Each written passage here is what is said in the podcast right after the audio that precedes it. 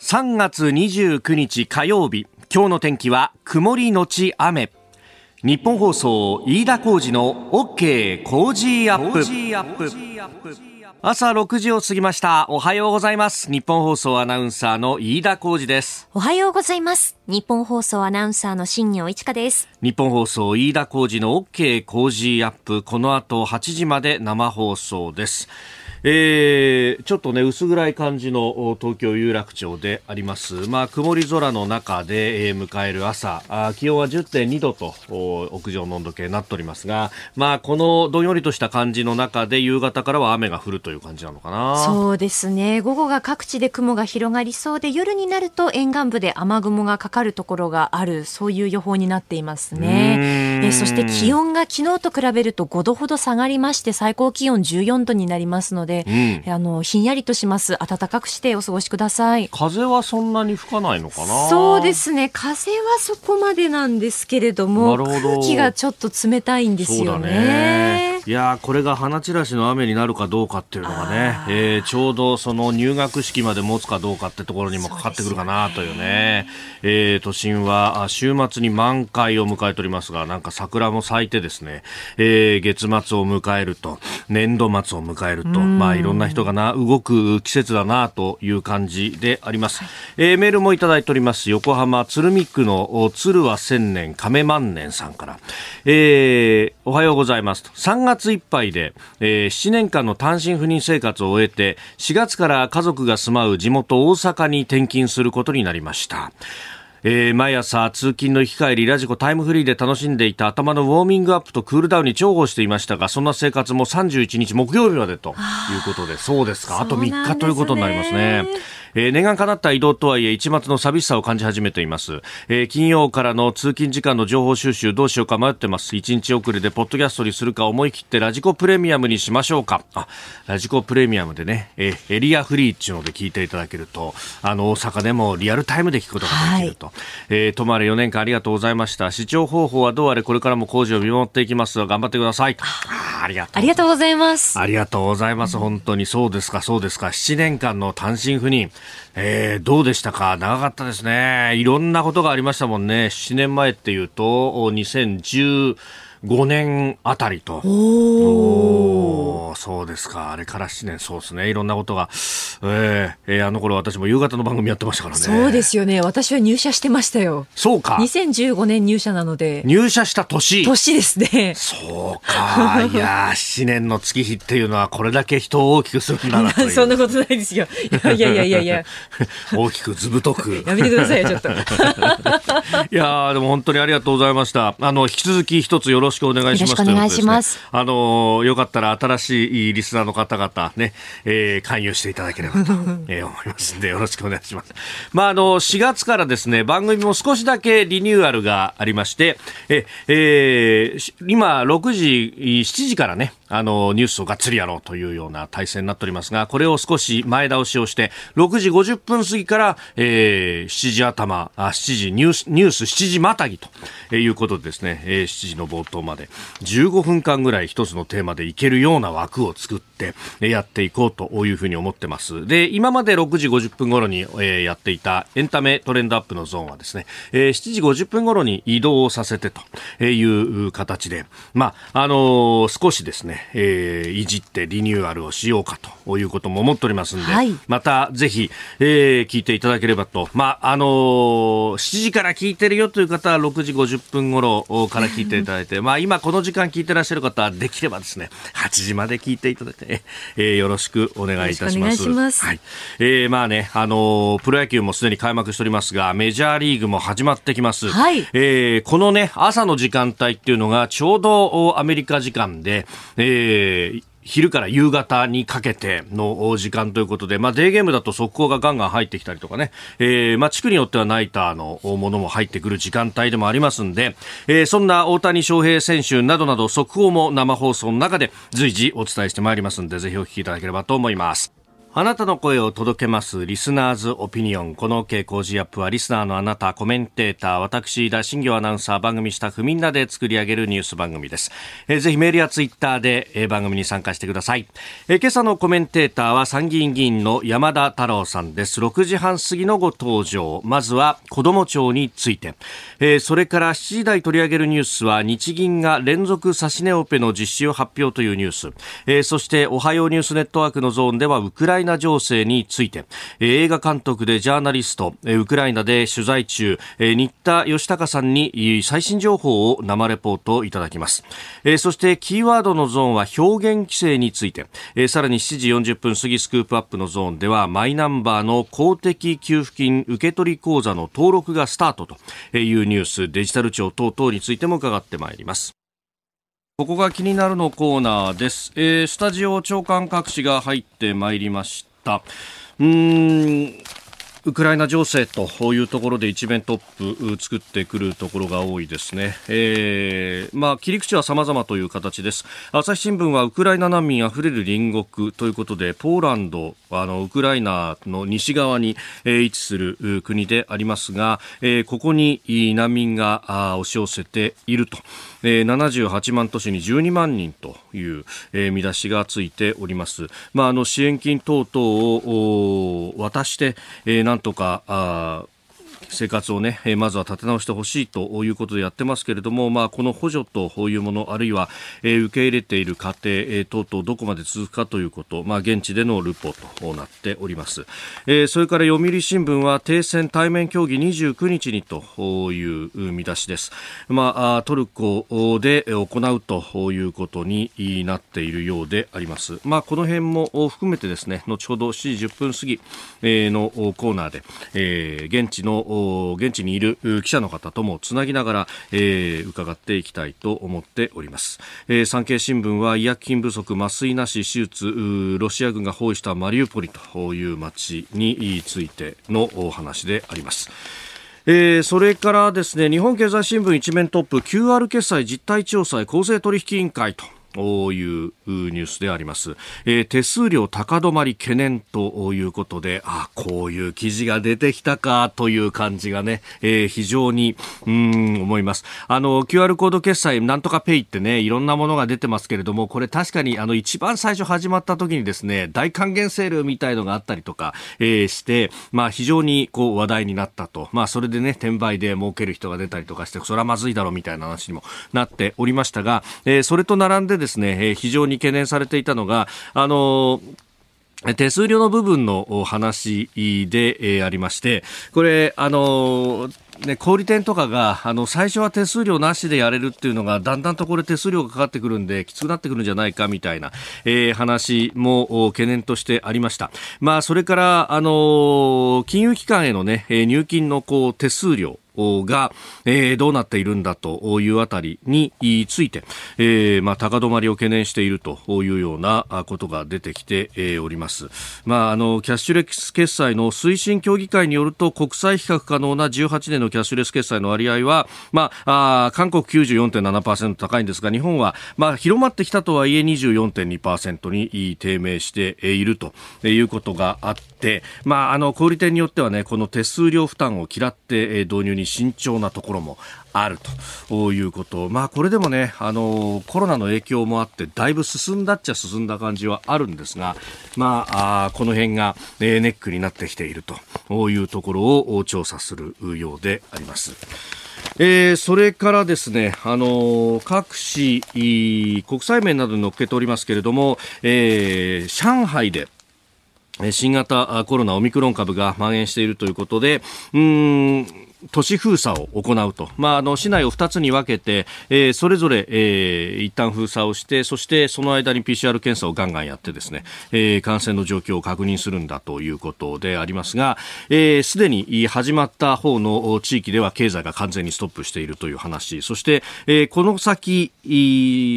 と月が変わってから、えー、実施する方の地域は、えー、例えばスーパーから物が全くなくなっていたりとか、えー、そういったですね、えー社内えー、社会の混乱というものが出てきております。えー、それから SNS 上ではその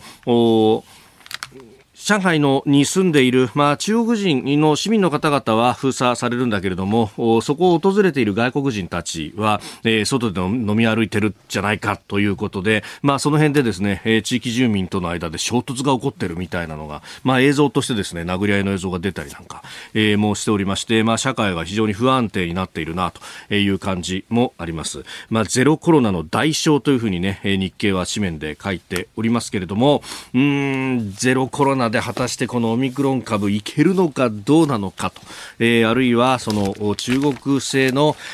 ワクチンが、えー、効いていないんじゃないかという話が香港などで出てきていますが、その辺もどう作用するのか、まあ、この先、えー、習近平国家主席3期目を目指してというところ、党大会を前にして、えー、どうなっていくのか、まあ、場合によってはですね、えー、まあ、強権発動というのもこの先あるのかというところも注目したいと思います。この時間からコメンテーターの方々にご登場いただきます。えー、今朝は参議院議員山田太郎さんにお越しいただきました。おはようございます。おはようございます。よろしくお願いします。あの、番組にですね、今年1月、子ども庁についてお電話でね、えー、解説をいただきましたが、スタジオにお越しいただくのは初めてであります。朝早からありがとうございます。あ、よろしくお願いします。ありがとうございます。えー、簡単でありますが、プロフィールご紹介いたします。えー、参議院議員山田太郎さん、1967年東京都のご出身、えー、慶應義塾大学経済学部ご卒業、そして早稲田大学大学院後期博士課程、えー、単位取得満期退学と、えー、大学在学中は TBS ラジオで番組制作には携わって、どんな番組やってたんですか？あのですね、いいですか、たた他局の、国士の大統領っていうですね、就職向け番組で、月金でですね、番組を作ったり、金曜日自ら出てたりとかですね。あ、そうなんですね。すよ。あの、ちょうど実は私が学生の頃はバブルでして、どうやって企業の方が学生を集めるかっていうことで、まあ、そんなののですね番組やらせていただいてました。そうすると若い人聞いてる夜の時間帯に流すみたいな番組。そうですねはい。はで、えー、海外放浪の旅地球三周世界50カ国以上で聞こうと。はいはいえー、いうことで、まあ、その後は、えー、まあ、コンサルティング企業等々、そして、えー、ご自身で製造業専門のコンサルティング会社、ネクステック創業、えー、社長として、まあ、3年半で東証マザーズに上場されたと、はい。えー、いうことであります。で、まあ、その後、海外進出支援会社の創業であるとか、あるいは、えー、東工大特任教授、早稲田大学大学院、えー、MBA コースの客員准教授、東大の工学部非常勤講師などを歴任され、2012年、えー、繰り上げ当選で参議院議員になられました。で、えー、19年7月の選挙では、えー、自民党公認。で、えー、出馬し、まあ、ネット選挙もう中心でやって54万票余りを獲得、えー、2期目でいらっしゃいます、えー、去年の10月からはデジタル大臣政務官兼内閣府大臣政務官に就任されていらっしゃいます。で子ども庁についてなんですけど、はい、あの前にその1月にね電話で解説いただいた時には子ども家庭庁というふうに名前が変わるんじゃないかみたいな報道が先走っていたところがあってそれを解説していただきましたでその後なんですけれどもあの先週、えー、基本法案の要項を自公両党で了承という形になりましたね。これ、あの、その2か月間余りの議論ってどんなことがあったんですか？そうですね。あの、まあ、子ども庁は子ども家庭庁ということで、まあ、名称問題は、まあ、落ち着きました。中身は特に変わらず子ども中心にってことなのでいいんですが、うんはい、子ども基本法を今度めぐってですね、えええー、いわゆる子ども家庭庁の設置はいいんだけど、えーと、子どものですね、えーと、人権条約に基づく子ども権利を認めた、まあ、基本法を作る、作らないということで、まあ、党内でもいろんな議論がありまして、まあ、なんとかですね、まあ、必要だということで、まあ、その子ども基本法の方はですね作るということで、まあ、収まったとか落ち着いたということです。うんで、これね、あの、子供を中心にと。で、一方で、あの、いや、子供っていうのは野放しにしてると自分勝手になっちゃうから、親がちゃんと監督しなきゃいけないんだと。まあ、親の監督権というものだって民法には定められてるじゃないかと。まあ、いうような意見が、これやっぱりちょっとぶつかるところがあるわけですかね。そうですね。あの、確かに、まあ、子供にとって家庭はすごく重要なんですけれども、えーやっぱりそのどうしても家庭がない子供っていうのもいますし、うんうん、あのやっぱり逆に言うと日本の民法はどちらかというとです、ね、子供の権利というのは非常にまあ親権の問題もえー、そうだったりしますけれども、はい、あのまだ懲戒権みたいなものこれは見直しの議論がされてますけれども、非常にまあ弱いんですね。まあ、そういう意味であのもう時代も変わってきていますしあのいろんなですねいわゆる虐待の問題ですとか実は現場では指導士なんていう話も出てきたりしていてですね、あの単に、えー、親は偉いえー、親だけが正しくて、あるいは大人だけが正しくて、子供は罰せられる対象ではないと。いうことで、子どもの権利、子どもの意見をきちっと聞こうと。いうことで、まあ、話は進んできたということです。うん。まあ、いじめの問題とかも含めて、そのまあ、被害者のその子どもたちの声ってものが、まあ、なかなか吸い上げられていないっていう、これ、現状の危機意識みたいなものがあるわけですかね。そうですね。あの今まで子供の問題を特に中心に解決してくるってなかなかなくて、例えば、障害者問題なんか非常に日本場合典型だったんですが、はい、大人と子供っていうのは障害者の対策も違うはずなんですが、一緒くたに議論されてきてたりしてるんですね。はい。いろんな、こう、そこに問題がと。まあ、この話、ちょっと、あの、いろいろご意見もあると思いますんで、紹介しながらまたお話を伺っていければと思います。お聞きの配信プログラムは日本放送飯田浩司の OK コージーアップの再編集版です。ポッドキャスト YouTube でお聞きの皆さん通勤や移動中に最新ニュースを押さえておきたい方放送内容を少しでも早くお聞きになりたい方スマホやパソコンからラジコのタイムフリー機能でお聞きいただくと放送中であれば追っかけ再生も可能ですし放送後でも好きな時間に番組のコンテンツを自分で選んでお聞きいただけます。ポッドキャスト YouTube に盛り込まれていないコンテンツや最新ニュースと気象情報スポーツの結果やエンタメ情報。飯田アナウンサーとコメンテーターとのフリートーク。リスナーの皆さんからのご意見やメッセージの紹介。さらに健康や病気の治療法を伺う早起きドクター。さらに黒木ひとみさんの対談コーナー「朝ナビ」原道子さんの「いってらっしゃい」など盛りだくさんです。ぜひ日本放送のエリア内でお聞きの皆さんラジコラジコのタイムフリーでチェックしてみてくださいあなたと一緒にニュースを考える飯田浩二の OK 工事アップ。7時台もコメンテーターの方々と掘り下げてまいります。えー、今朝は参議院議員山田太郎さんです。改めましておはようございます。おはようございます。よろしくお願いします。えー、山田さんには番組エンディングまでお付き合いいただきます。では7時台最初に取り上げるニュースはこちらです。日銀が連続指値オペの実施を発表。日本銀行は昨日指定した利回りで10年もの国債を原則として無制限に買い入れる指値オペを繰り返す連続指値オペを今日から31日に実施すると発表しました昨日も2回の指値オペを実施していて長期金利の上昇を抑え込む狙いですえー、この発表を受けまして日米の金利差広がることが意識されて円売りドル買いが強まったと、えー、一時1ドル125円台まで円安が進んだということです今足元の数字は123円80銭台というところで取引が続いているということであります。まあ、一時125円乗せて、そこからもうちょっと円高に触れてはきていますが、という感じ。まあ、山田さん、これ、日銀としても、まあ、金利は抑え込まないと、経済の影響というものを考えますかね。そうですね。あの、二つちょっと問題あると思ってまして、はい、一つはですね、もう金利はゼロなんだって政策しか日本取れなくなっちゃったってジレンマですよね。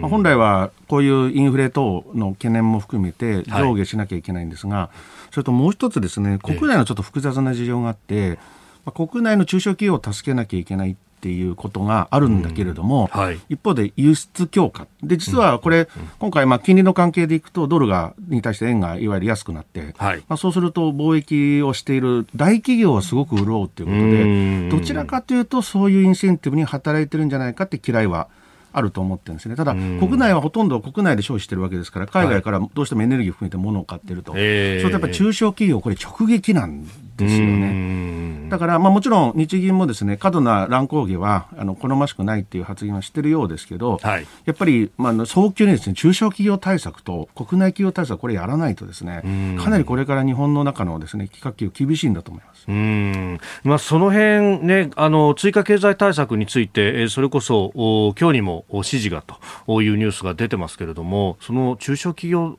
向けの対策だとどういったものが必要ですか？そうですね。あのやっぱり、えっと、どうやって国内の需要を喚起するかっていうのがですね、あの、非常にですね、供給と需要でいくと、やっぱコロナもあってですね、はい、ダブルパンチでですね、いわゆる需要が今低迷しているので、ここに対してどういうふうにするのかっていうのはコロナ対策と一緒に考えていかないと出口というか抜け道がないですよね。まあ、コロナがまだこう収束せずに国内経済も厳しい中で、はい、まあ、今回のですね非常にですね、まあ、円安直撃でコスト高になる。でも給料も上がらないと、まあ、これちょっとジレンマからどう抜け出すか、あとは先ほど言った給料の問題ですね。うん、あのね、それこそこう国内の需要を喚起するんであれば、まあ、手っ取り早いのは財政出動ということになりますが、これがあのインフレを呼ぶじゃないかというような批判が出ますよね。あのですね一方で財政出動の難しさは、ダイレクトに需要に結びつくかまた分かんないですね。このいろんなですね、まあ、手当を配ったりすると貯金に回っちゃったりとかですね、はい、あの財政出動すると特定の産業にまた偏ってしまったりして、全体がこうどうやって循環させるかっていうのはすごく難しくてですね、いつもあの規模の話ばかりはされるんですが、ええ、もうちょっと細かくですねどうやって個々のですねいわゆる産業や家計の方にこう循環してですねそれがいわゆる流動性として高まっていくのかっていうのはちょっと考えなきゃいけないと。まあ、そういう意味ではよく現金じゃなくてクーポンのがいいんじゃないかだとか、はい、もうちょっとそういう細かい設定をですねやっぱりしていく必要あるんだと思います。これ給料もらってる側からするとそのまあ額面でもらってる額はまあ、あるけれども、そこからこうさっ引かれるものがものすごく多いと、社会保険料とかも上がって、まあ、あの上昇は止まりましたけれども、えー、結構取られてるしと、その辺でその例えばあの税金を下げるだとかっていうようなところっていうのは、選択肢として上がってこないんですか、えっとまあ、一つの手段としてはあるんですが、えー、やっぱりあの下げても短期的っていうのがあるんですよね、その時はいいんだけど、じゃあ、すぐやっぱ効果って消えます。で私やっぱりねあの将来不安がこの国も大きくなっちゃってるんじゃないか。はい、でそうなってくると、やっぱりお金を使うマインドにはないし、うん、投資をするマインドになかなかないんだと思うんですよね。うん、だからあの長期的にどうやって、えー、いわゆる将来不安っていうのをですね、やっぱり解消していくのか。そうすると、きちっとした年金であったりとか、少子高齢化も含めてですね、まあそういったトータルな政策をやっぱり政府自身、まあ私も政府のあの一員で政務官やってますけども、はい、あの、示していくってことが大事なんだと思ってます。うん、中長期的なこう日本の道筋というか、こういう国になるんだよっていうような絵ですかね。はい。はいそうしないと、まあ確かにあの短期的に重要なタイミングでは、減税を含めて多分あの税金のです、ね、政策ってありなんですけど、なかなか長期ね、効いてこない、まあ、すぐ慣れちゃうというか、当たり前になっちゃうのがやっぱりあるんですよね。おはようニュースネットワーク。この時間取り上げるニュースはこちらです。ロシアとウクライナの停戦交渉、イスタンブールで開催へ。ロシアとウクライナロシアによるウクライナへの侵略をめぐる対面での停戦交渉は日本時間今日午後トルコのイスタンブールで開催される見通しとなりました3月7日にロシアの影響下のベラルーシで行われて以来4回目ということであります。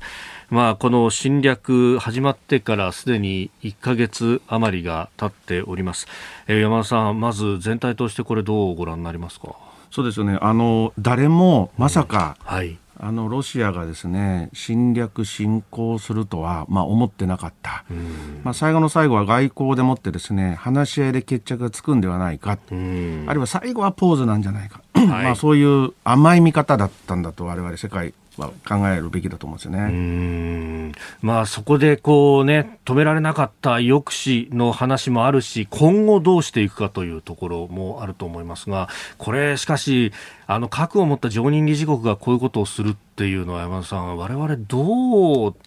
向き合ったらいいのかっていうのは難しいですね。そうですね。あの新しい新国際秩序っていうのを多分ですね、はい、あの模索するっていう話になると思います。ただそれがですね、一辺倒の軍事力強化だけでは、まあ我々世界出口がないっていうんですかね。やっぱりそうなってしまうとですね、世界的に非常に不安が高まりますので、はい、まあ経済的にもですね、すごくシュリンクしたりとか、あるいはブロック化というのが進みますので、どうやってかってのようなですね、国際協調のノーマルな、はい、まあ、仕組みに戻せるのか、えーまあ、今はもう、えっと、制裁を含めてなんとかロシアを抑え込まなきゃいけないんですが、はい、最後はですねロシアを含む全社会がですねノーマルなあの世界にですね戻ってこれるように、えー、もう一度秩序を立て直せるのかここはすごく重要な局面なんだと思います。うん。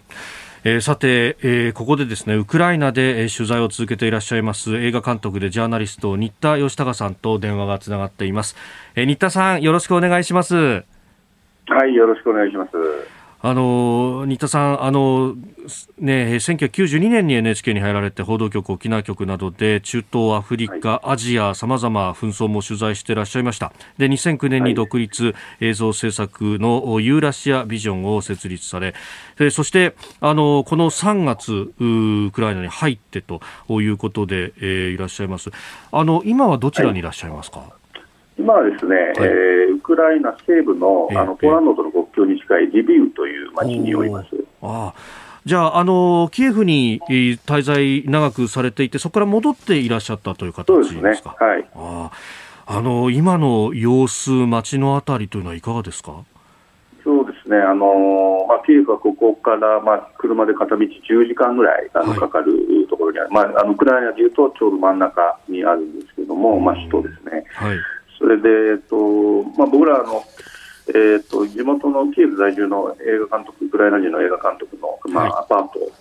普通のまあ住宅ですね。あの、いわゆる旧ソ連時代に作られた、まあ、団地みたいなアパートの5階で、えー、暮らしながら取材をしてた、えー、んですけども、はい、まあ、とにかくもう街中はもう、えー、塹壕であるとか、はい、えー、土のとかバリケードがもう至るところにこう、えー、いて、兵士がいてですね、えーまあ、いつそのロシア軍が侵攻してきてもいいというようなあの市街戦に備えたもう要塞のような街になってました。あそんな中での市民の暮らしっていうのはどういったものだったでしょうか、はい。はい、あのもちろんそういった状況でしたので、えー、今200人200万人あの未だに市民が残っていると言われてはいるんですけども、まあ、とてもその大きな街ですけどもあの首都なので、はい、えー、まあ、歩いてる人はやっぱり非常に少ないですし、え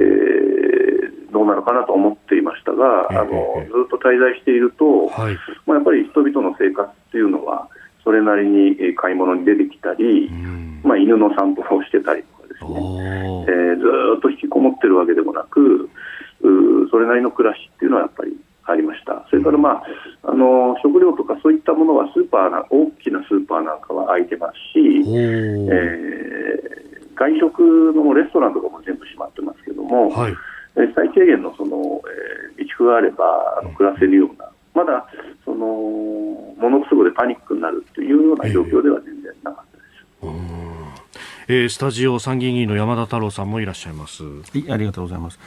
あの私からもですねぜひちょっとお聞きしたいことがあるんですが今の話で、はい、今はあの割と冷静だっていう形だと思うんですが、はい、今後やっぱりですねあの住民の方々不安はあると思うんですよ。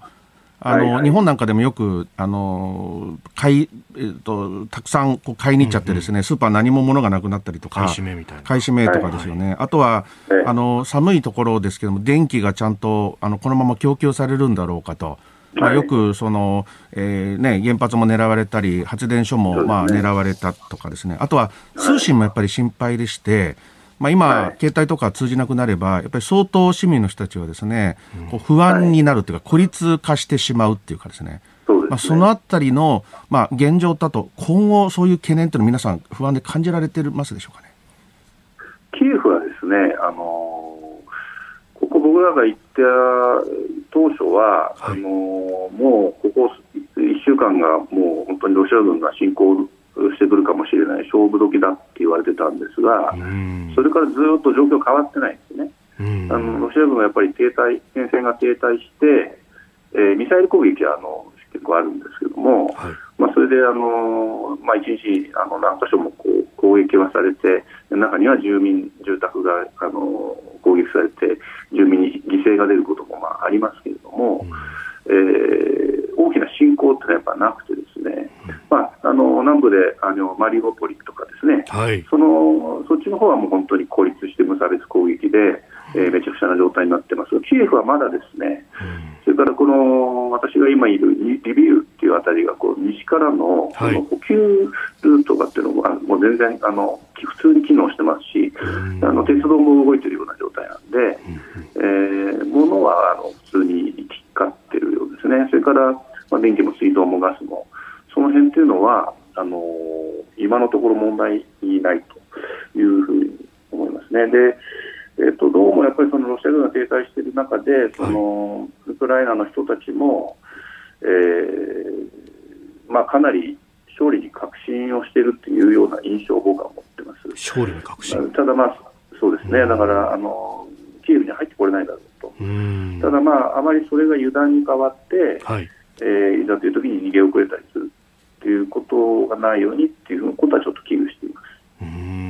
その指揮の部分ですけれども、はい、あのこうであの武器の使い方であるとか、あるいはこう、はい、モロトフカクテルと呼ばれる、えー、火炎瓶を作ったりだとか、あの市民の方々もかなりいろいろと参加されているような様子がレポートされてますよね。そうですね。僕も、まあ、あの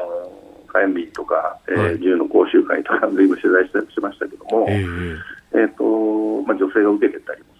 ですが、まあ、あのそれもそうなんですけども、まあ、基本的にあの、あの全般的にやっぱウクライナの人たちが、このロシア軍の今回の侵攻に対する抵抗をしようという気持ちが非常に強いんですよね。でこれを、まあ、きっかけに国がまあ大きくこう団結して、はい、え何もその武器を持つということだけじゃなくて、あの道端でその若い若者たちがその土のを作ってたりですね、まあ、軍に協力して、はい、まあ、あるいはその女性たちがその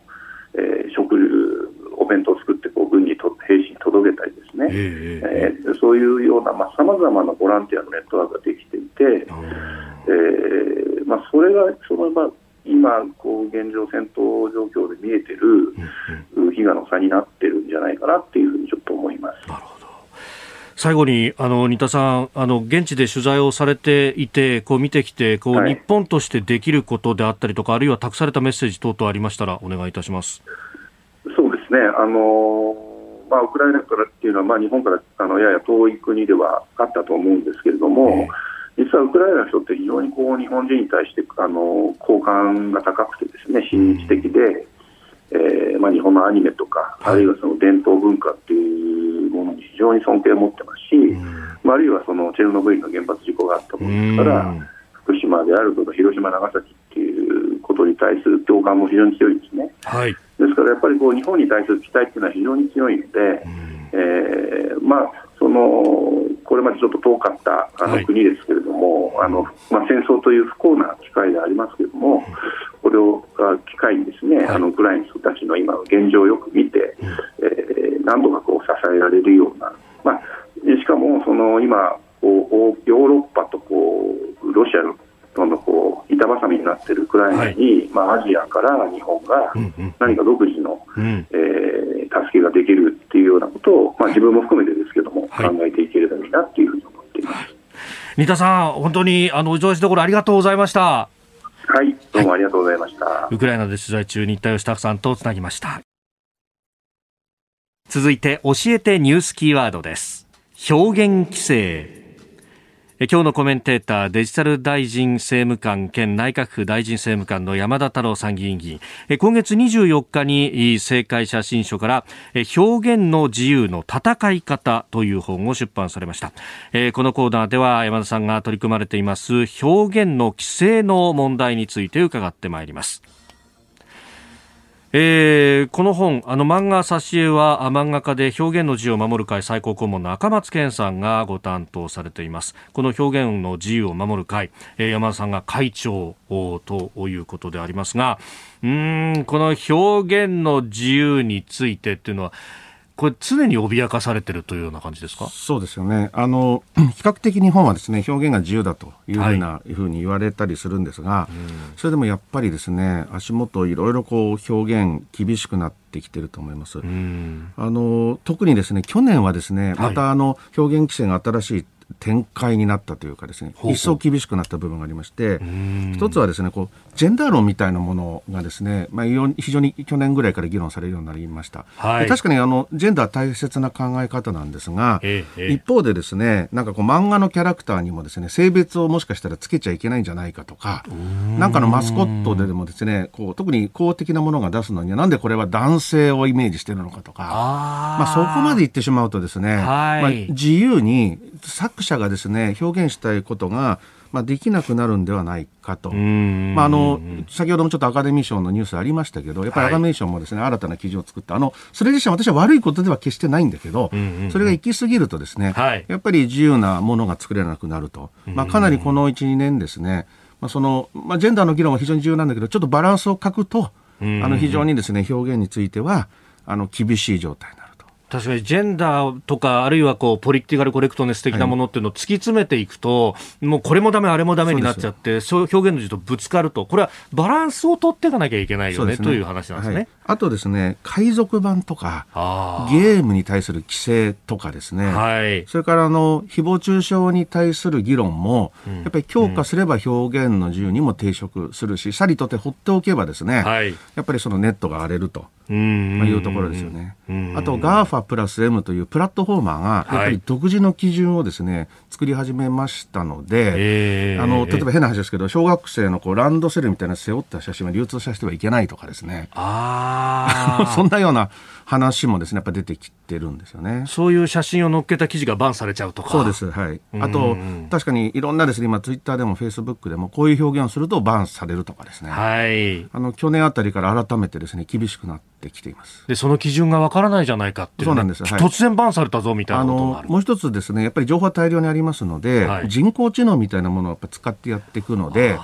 なぜ、あの、実は規制した側もですね、はい、あまり理由がよくわからなかったりとか、コンピューター任せみたいなところもありますので。うん、こう、その辺を、こう、バランスを取っていかなきゃならないと。はい、まあ、それこそ、ね、ネット上の誹謗中傷に関しても、あの、侮辱罪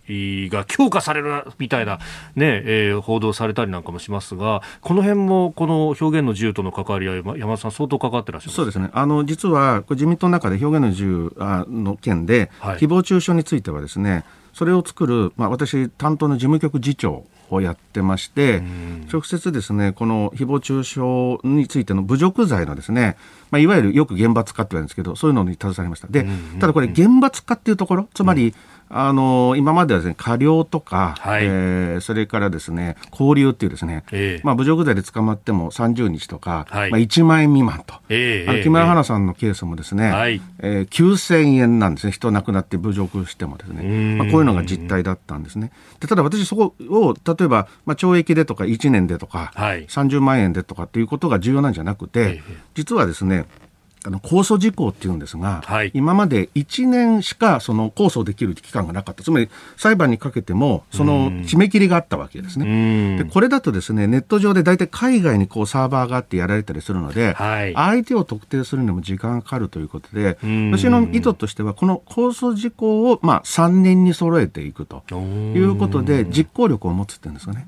で大切なのは確かに何を表現してもいいし、私も表現の上守る側ですから、うん、何を表現してもいいんだけど、表現したことについては責任が伴うのだと。うん、まあいうバランスをやっぱり取らないと、うん、いや、何でも人を傷つけようと何をしてもですね、いいということではないんですね。ノーホーズな自由じゃないわけですよね、はい、これは。そうですね、はい。うん、でそこのところで控訴3年と、でこれあの、悪質な場合に関してはあ、きちっと罰を受けてもらうぞと、9000円で済むなんてことじゃないぞっていうのも合わせてつけたわけですね。そうですねあのこれですね、もう一つ、まあ、何でもかんでも侮辱に当たること、特にあの皆さん気になってるのは、政治に関しても何か言うと、これから捕まるんじゃないかとかですね、ネットではまことしやか言わないんですけど、そんなことはなくてですね、いわゆるきちっとした、えっと、主張というのは侮辱にも当たりませんし、はいうん、あの刑法の35条の中に、はい、あの正当な理由の阻却自由っていうのを作ってますので、うん、まあ、そういった意味でですね何でもかんでも侮辱に当たるわけではないんですよね。それから、過料とかあのそういったものについても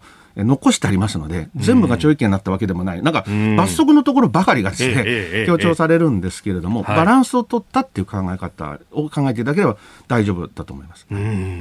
逆に逆に言うと、表現の自由を守らなきゃいけないということで、私も、まあ、党の中でですね、まあ、ここのあの事務局次長に、えー、就任させられましたんで、はい、そこしっかり手当てしました。はい。えー、キーワード表現規制でした。続いてここだけニューススクープアップです。この時間最後のニュースをスクープアップ。マイナンバーの公的給付金受取口座の登録スタート。デジタル庁はマイナンバーの公的給付金受取口座の登録を昨日から開始しました。口座を登録すれば今後給付金の交付が円滑になるなどの利点があるほか電子マネーとして使えるマイナポイントを付与される特典も得られます。えー、今朝のコメンテーター内閣府大臣政務官でデジタル大臣政務官山田太郎参議院議員にデジタル庁について、まあ、これはあの所管のど真ん中というところでしょうか。伺っていきたいと思いますが、はい、これこういうですね、まあ、個々の話っていっぱい出てくるんですが全体としてはどういうことを目指してるんですか？あそうですね。あのなかなか時間の中で単純に一言で言うとですね、えー、まあ、データ中心の社会を作っていきたい。ということなんですね。これ何かというとよくソサエティ5.0なんて言われるんですけど、はい、今までのですね IT とか ICT の使い方っていうのは生産性向上っていうんですかね。具体的に言うとですね、あの対面をしなくて、えー、医療が受けられるとか、はい、まあ、それは今でもあるんですよね。えー、だけどウェアラブルを使って、まあ、例えば、うん、あの経年のこう心電図を取って、はい、3分診療じゃないやり方でデータを取って診療するとか、うん、過去の,、まあ、あの健康の検診のデータも取り寄せてやれるとか、はい、まあ、そういうふうにデータを使って例えば医療なら医療を変えていくとか。教育もそうですよね、あの番楽器を先生がですねしてるのを映しているところから、はい、いろんなまあ動画を含めたコンテンツをですね授業に持ち込んでいくで一番うまい教え方分かりやすいものでやって先生のあり方もですねあのいわゆるものを教える人からあの一人一人の伴走者っていうんですかね。子ども本当の意味でですね育てていくようなファシリテータに変えるとか、まあ、こういうそのデータを使って社会を変えていこうっていうのが、まあ、デジタル庁のですねもう本当のミッションです。うん。ただ便利になるってんじゃなくて社会全体が変わっていくっていうそうですね。それともう一つキーワードは、はい、あの誰一人取り残されないデジタル化社会って言ってるんですけどこれは何かというとですねデジタル化のこれまでの目的っていうのはどちらかというと生産性向上というのが強かった、はい、強者の社会っていうか論理なんですね。でそれをですね包摂性っていうんですかね、はい、誰もがそのデジタルを使えばその例えば、えー、今まで、えっとえー、なかなかこう手が届かなかった、まあ、よくですね、いじめだとか虐待もそうなんですが、はい、分かりにくくなったところをですね子どもたちの気持ちをですね天気予報みたいアプリみたいなもので、え今日の気持ちはどうって言った時にいや雨とか雷が積んだら何かあるんじゃないかっていうことでアウトリーチでアプローチすることによってそういう困難を抱えた人たちもまあ、あのサポートできるような仕組みと、まあ、まさに包摂性というところを通してですね目指していこうと。あ今までだと、ここ、ちょっと助けてくださいって手を挙げた人に対しては、何か施策ってものはいろいろ用意されてるけれども、そうじゃなくて、はい、今困ってるけど言い出せないって人にこっちからアプローチするっていうそうですね。いわゆるアウトリーチとよく言われますが、えー、そういう仕方に変えていこうじゃないかと。うん。まあ、今まであの、まあ、自助一辺倒からですね、はい、あの公助共助という考え方に、えー、あの変えていこうという考え方ですよね。うんでその司令塔としてのデジタル庁ってものがあるわけですか？そうですね。あのこれですねそれを作らないと例えばじゃあつなぐっつってもですね、はい、共通なプラットフォームがないと 先ほど言ったこうカルテの情報とかつながらないわけですよ。民間がこうバラバラにやってたらですね会社ごとに違うなんて言いますね。であの学校もですね小中で連携していこうと思ったり、転校とかがあったら、まあ、そういうデータはですね、まあ、つながらない。だから、つなげるっていうところをですね、誰かが、まあ、保証しなきゃいけないんで、そこは国がですね、温度を取ってやっていこうと、あの、言ったところなんですそれからもう一つ、いろんなこう規制があります。はい。で、対面じゃなきゃいけないとかですね、目視しなきゃいけないとかですね、はい、そこにいなきゃいけない。だけど今、あの、外からこうリモートとかでですね、できるわけですよね。で、そういうものは実はデジタル臨調っていうですね、はい、仕組みを今回作りまして、こう、一括でですね、あの、もう無駄なというか、意味のない法律とか、これ4万ぐらいあるって言われてるんですけども、4万もあるはい、今全部洗い出してます。それで来年出せればですね、はい、5000個ぐらい一気にですね、一括法でもって、うんうん、意味がない変えられるものについては、そのデジタル化のためにですね、法律を変えていこう。まあ、そういう規制の改革もやるのに、これ誰かやらなきゃいけない。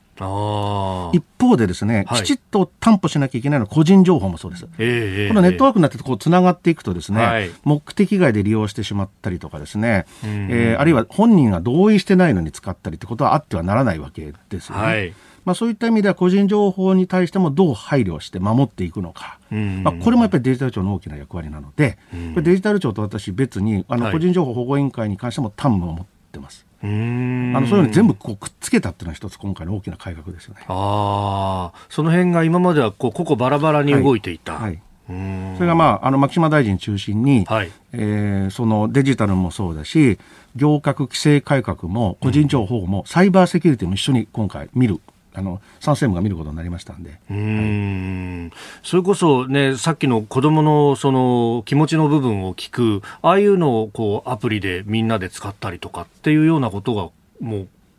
関わってくるんですそうですよね。ただそれも、やっぱプライバシーにも配慮しないと、えーねはい、自分の気持ちが今度外にネットで流れちゃったら、これはとんでもない話ですから。はい、その辺は、その、先生だけが見られるようにとか、そういうふうにそうですね。見るべき人が見る。うん、しかも、どこまで取っておくのかっていうこともやっぱり考えないと、はい、やっぱ忘れられる権利じゃないですけど、そういったことも重要だと思いますから。はいまあ、いろいろやらなきゃいけないこといっぱいあるってことですよね。あこれ、うまくこういけば、日本の社会全体がこうどんどん変わっていくことになるわけですそうですよね。変えていかなきゃいけないっていうもう状況で、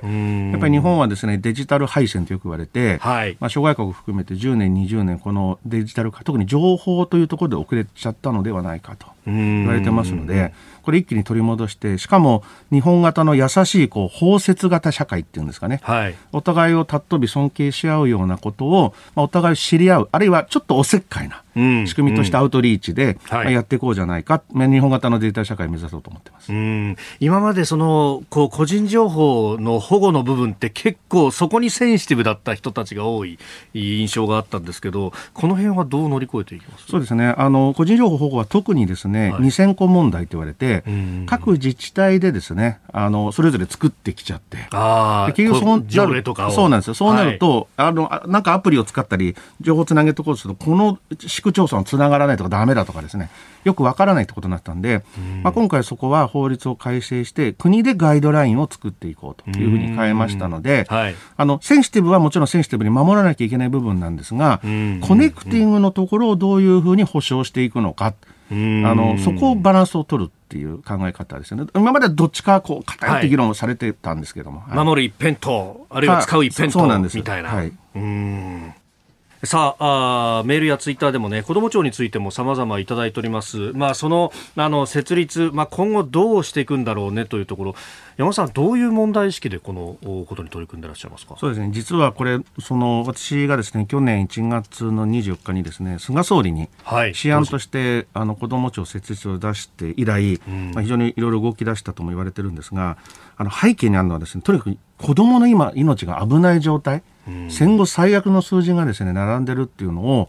もうちょっとみんなで認識しつつですね解決しなきゃいかなきゃいけないと思うんですよね。はい、で例えばですね、ええあの子供のですね児童の自殺数499人でこれ戦後最悪、はい、それから児童虐待で死亡した児童もですね61人。実はこれ以上いるんじゃないかと言われてますがこれもですね統計で前年よりも増加と。で児相に対する虐待の相談件数もですね20万件弱と。いじめ自体自体もですね723件でこれはあの推進法ができて以来最多と。い。うこと、はい、それからね何としても覚悟できないのは、実は、あの子供の虐待で亡くなる、えー、年って何歳の子が亡くなるか皆さんご存知かっていうと知られてるんですけど0歳0か月なんですよ。0歳0ヶ月つまり産めなくて、無理心中を含めてお母さんと一緒に死んでしまう。でなんと日本はですね、妊産婦さんの死因の1位は自殺ですよ。自殺一番生きていかなきゃいけないね、お母さんたちは子供を守るために、絶対に自らと子供の命を守らなきゃいけないじゃないですか。それが、できない。で、自殺っていうのはやっぱり相談する窓口がなかったりとか、誰も周りで助けてくれないとか、そういうことですか？そうです。あの、問題はですね、産前産後うつの問題なんですね。なるほど。で、これまでは、まあ、おじいちゃんおばあちゃんを含めて大家族で誰かいたんですよ。はい、誰かいた。で、それがやっぱ核家族になり、で、実は、その、お父さんもですね、はい、いわゆる、どうしても2割ぐらいはお母さん産後うつにあのなりますので、その瞬間が一番離婚率が高いとかですね。とんでもない状態。そこでぶつかっちゃう。そうなんですよ。で、とにかく孤立してる、子育てもどんどん孤立、孤独化してるっていう中で、そこに対する相談だったりとか、まあ、2割の人たちがかかる、まあ、産後のつのはもう普通のことなんだと捉えて、まあ、ここも行政含めてですねアウトリーチしていくと、こういう仕組みが必要だっていうことだと思います。子ども庁とだからアウトリーチという意味でもデジタルとかそういうのも全部重なってくるわけですね。はいはい。あなたと一緒に作る朝のニュース番組飯田浩司の OK コージーアップ日本放送の放送エリア外でお聞きのあなたそして海外でお聞きのあなた。今朝もポッドキャスト YouTube でご愛聴いただきましてありがとうございました。飯田浩二の OK コージーアップ東京有楽町日本放送で月曜日から金曜日朝6時から8時まで生放送でお送りしています。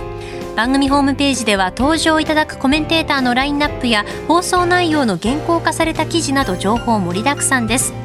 また公式ツイッターでは平日は毎日最新情報を配信中。ぜひチェックしてみてください。そしてもう一つ飯田浩司アナウンサーが「夕刊フジ」で毎週火曜日に連載中。飯田浩二の「そこまで言うか」こちらもぜひご覧になってください。忙しい朝そして移動中。ニュースを少し深く知りたい時。ぜひ AM、FM、ラジコはもちろん日本放送のポッドキャスト YouTube でお楽しみください。